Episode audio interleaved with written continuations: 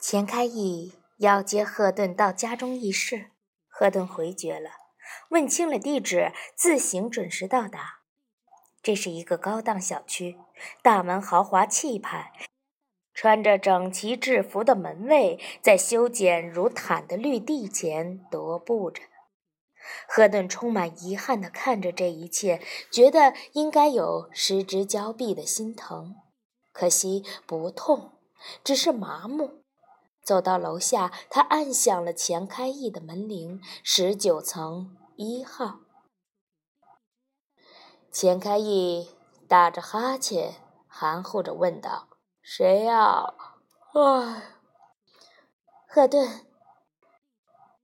赫顿本想说“我”，想到在第一次节目中，钱开义批评过这种笼统的说法，说他是农耕社会的残渣余孽，村里的人不多，凭着口音就能辨出谁是谁，所以一个“我”足矣。现代社会大大拓展了人的活动范围，谁要是再用一个“我”字，除了证明他有一个来自乡下的尾巴，剩下的就是愚昧了。赫顿上了楼，电梯里只有赫顿一人，四周是明晃晃的不锈钢板，好像天然的镜子，当然有些变形，不过大体轮廓还算相符。钢板上映出一个红衣女子，马尾盘成一个发纂。在赫顿的乡下，出嫁的女子在婚礼当天就要把头发盘起来，从此告别无忧无虑的少女时代。赫顿看着距离自己咫尺之遥的红衣女子，用手触摸着手。女子素手如冰，让他不由自主地回缩了。那女子的手也随之离开了，从此天各一方。赫顿拼命转着眼球，好让泪水不至于流下来。他成功了。当他走进钱开义公寓的时候，眼球已经干涩的像沾满尘土的乒乓球。来了，欢迎，好找吗？按照你说的路线走，一点弯都没绕。吃饭了吗？吃了。赫顿回答。勇气贮藏在食物中。钱开义有点失望，说：“我准备咱俩一起动手丰衣足食呢。我虽然吃了，依然可以为你做饭。不是夸口，贺奶奶训练了酱香一手好厨艺。”只是后来颠沛流离，无处施展。那好啊，我就看看你的好手艺。手艺谈不上，不过可以填肚子。先让我看看你准备了什么食材。说完，打开了冰箱，一股酸腐的霉味儿飘了出来。天哪，你这冰箱多久没洗了？呃，大约五年吧，我记得是那时候买的。长苔藓了，假使长了苔藓，也是优良的品种，何以见得？你想啊，能在这样低温生长的苔藓，起码也和北极、南极的物种有一拼。哼，懒人，冰箱要一个月清洗一次的。钱开义一本正经，这个规矩我以前不知道，以后也不想知道。没想到你闭目塞听，会记记忆呀！以前是真不知道，知道了也没有时间完成。以后就有了你，所以我知道，不知道不重要。赫顿把头扭向一边，你还是自己记住吧。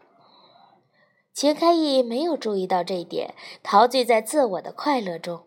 我已经饿了。你的早饭何时才能好啊？就是马上出锅，也只能算是午饭了。钱开义看看表，笑了。赫顿清理冰箱，看到两个表皮发绿的土豆，一个发了芽紫色的洋葱，还有几个皱缩干瘪的胡萝卜，外皮上有溃烂的西红柿。冷冻室里有几只鸭腿儿。白嫩肥胖，裹着少许的冰渣，十分的新鲜。有鸡蛋吗？有有，还是无公害的绿色鸡蛋。根据你这里所有的资源，我只能做一个简单的咖喱炒饭。钱开义不由得叭叭嘴说：“咖喱炒饭令人神往啊！我还从来都没有在家里吃过带有南亚风味的饮食，只是估计咱们是吃不成的。”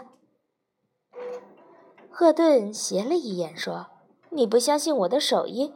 哈哈，我相信，只是我这里没有咖喱。清仓挖钱找一找啊！”死心吧，我从来没买过这东西，只能到商店里找，家里绝无踪迹。那好，就罚你到商店里去买。附近的商店里有这玩意儿吗？要不要到大一点的商场？没有咖喱酱就买咖喱粉。咖喱也不是什么阳春白雪，一般的店里都有，只不过是你以前不在意，好像从未见过。这在心理学上叫……哎哎哎，回来再听你讲心理学上的意义。我现在啊，想尽办法解决生理学上的要求。说完，高高兴兴地穿上外衣去买咖喱了。待钱开义上了电梯，不会冷不丁的回来。赫顿开始像个女主人似的在屋里走来走去，登高远眺。十九层楼已经相当于一座小山的山顶，鳞次栉比的普通楼房如火柴盒一般的平房尽收在眼底。站在高处是一种享受，有君临其下的感觉。俯瞰也是人的一种需要。当你没有资格在权力和金钱上藐视别人的时候，登高远望可以换来片刻的心旷神怡。所以，劳动人民常常居高，而富贵之人却喜欢住平房。自打学习了心理学，赫顿这门科学潜移默化，动不动就想用心理学的术语和理论来解释一下眼前形形色色的人和事件，这已成了嗜好。还有要办的事儿。赫顿封住了自己关于居高临下的理论讨论，飞快地在钱开义的房间中巡视。两室一厅，两卫，一间被钱开义当了书房，整齐的书肩并肩地站在豪华书柜中，好像带检阅的士兵。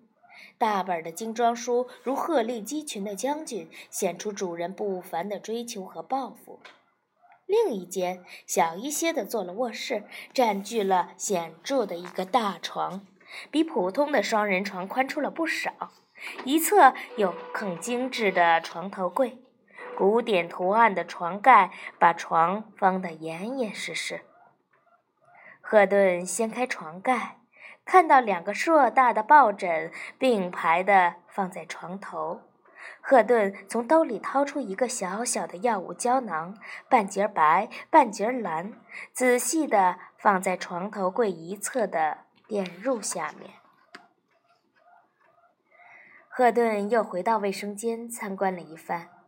钱开义是个讲究生活品质和情调的人，卫生间的高档洁具在洁白的节能灯下闪着牙齿一样凛冽的青光。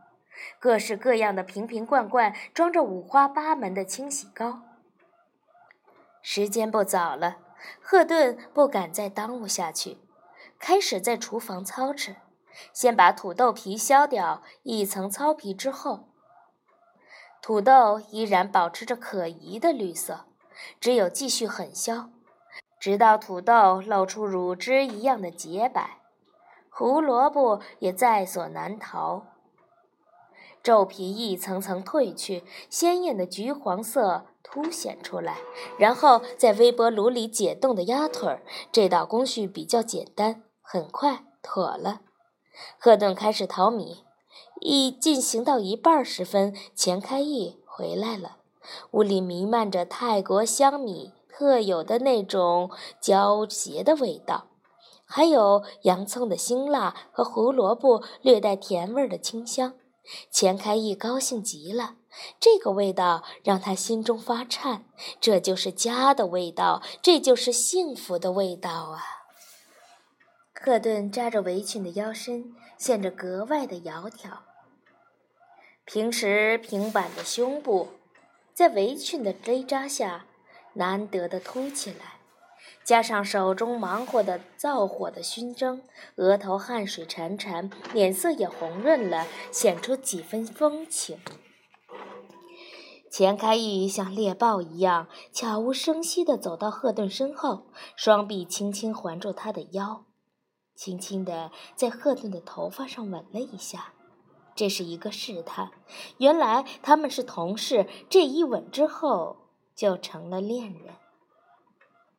赫顿感觉到从头发传来的微小扑动，人们以为头发是没有知觉的，岂不知头发是人的性器官的一部分。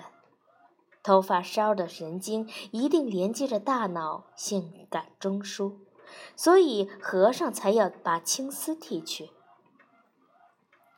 赫顿很奇怪自己的感受。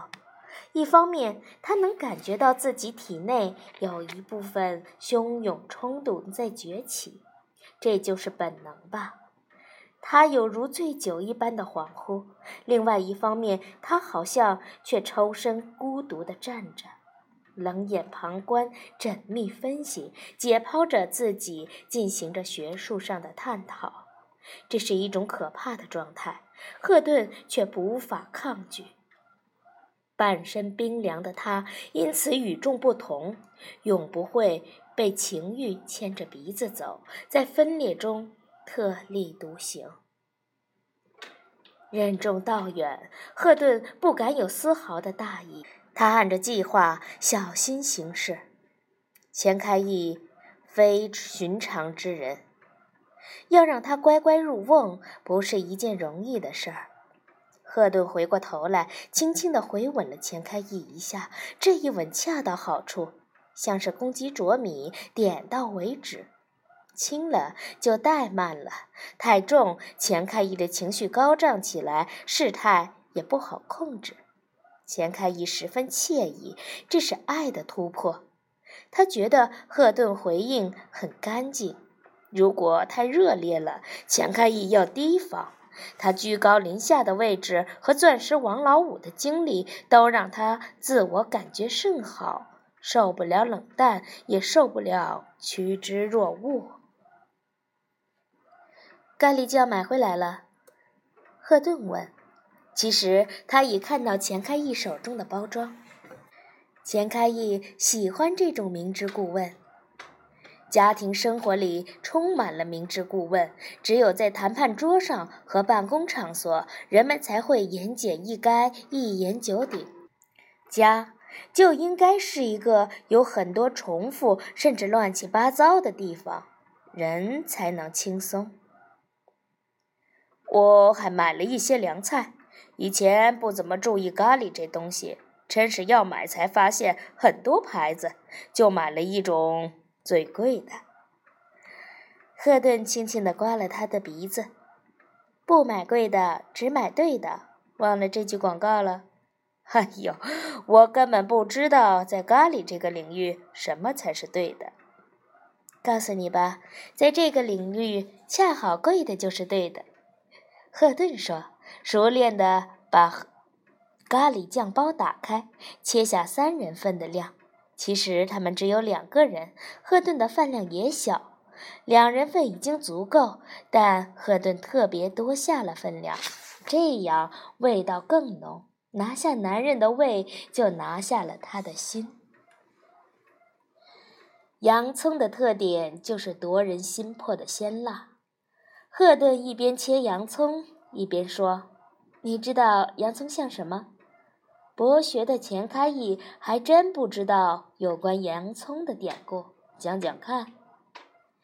洋葱是古埃及人的圣经，古埃及人认为洋葱代表着很多层的宇宙，因此他们会对着洋葱发誓，就像如今人面对着上天。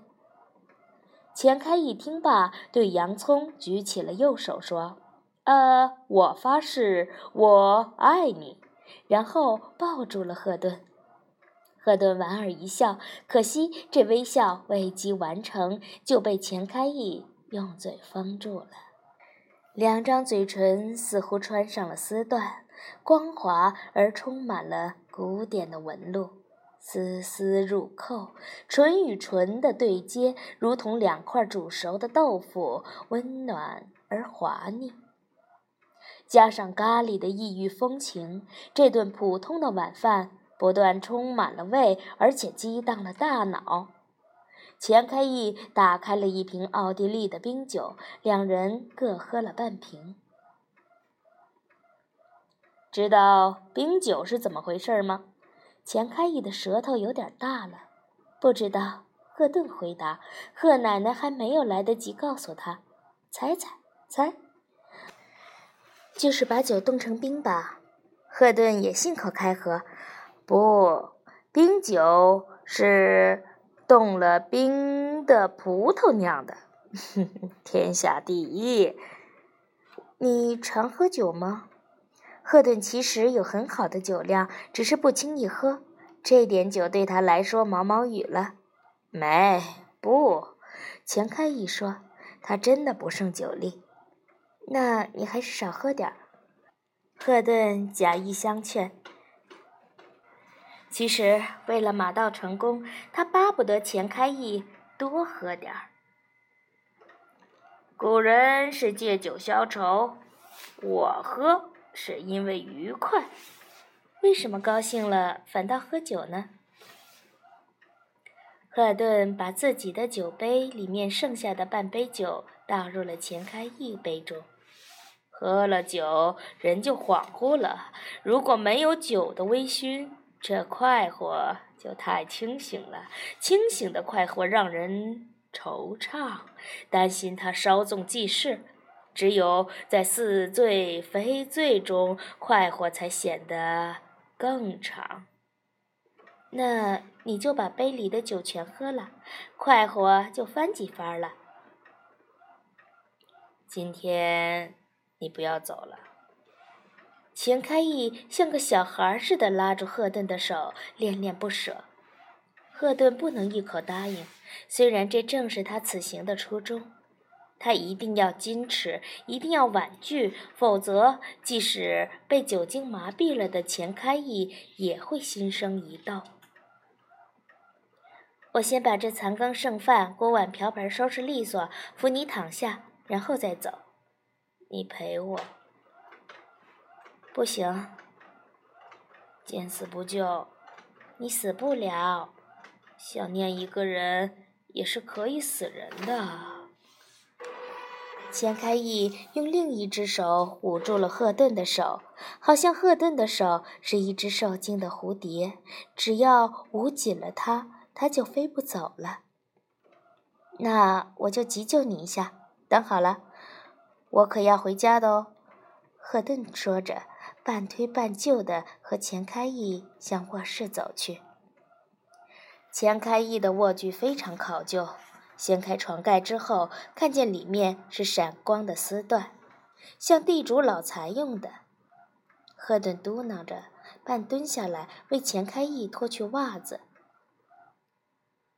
我用的被罩和被单都是丝绸。你刚钻进去的时候有一点点凉，过会儿就好了。钱开义说：“现在他很清醒，他不喜欢用暴力，也不喜欢哭哭啼啼，好像伟大奉献的女人。情投意合，水鱼水之欢，才是做爱的至善至美。”钱开义拉上窗帘，带着遮光布的双层窗帘，尽职尽责地把所有的光线。聚之窗外，屋内的暗淡的灯光下，如夜晚一样的静谧。